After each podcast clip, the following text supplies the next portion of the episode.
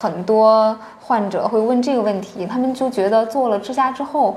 自己心脏里多了那么一个小金属，那这个金属会不会导电？然后是不是没有办法做核磁共振？甚至是我做一些什么呃，我用一些电热毯之类的都会导电，就觉得特别不踏实。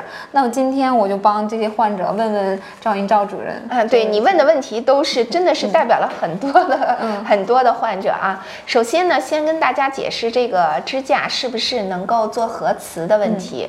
大家知道这个。支架都是一些合金的这种成分。那么在目前我们用的支架上，所有的支架说明书上都有一句明示的话，就是在植入后即刻。可行核磁共振检查啊，这句话是写在支架的说明书里面的。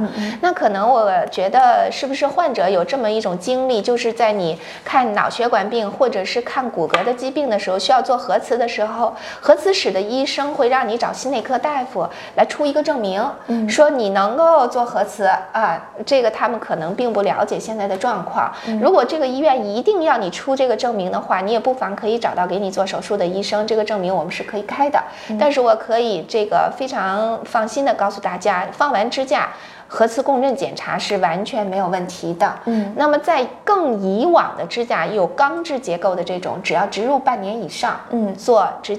核磁也没有问题，嗯，还有一个就是刚才主持人问到了，是不是会有磁场的这个影响哈？比如说电热毯，或者是你过机场啊、火车站的安检会不会响？嗯，这个是绝对没有的，都大家都可以放心使用。嗯，只有什么不能够耐受磁场，就是起搏器。哦。啊，支架跟起搏器不是一回事儿。嗯啊，但是很小的这种合金的结构，呃，用电热毯也没有问题，嗯，打手机也没有问题，不像起搏器，有的时候。你装在左边了，希望你用右手打手机；你装在右边了，希望你用左手打手机。嗯甚至是有的，这我等于是说跑题了啊！甚至是有的是做这种编导的，他需要进入到计算机的机房。如果是一个植入起搏器的患者，他的。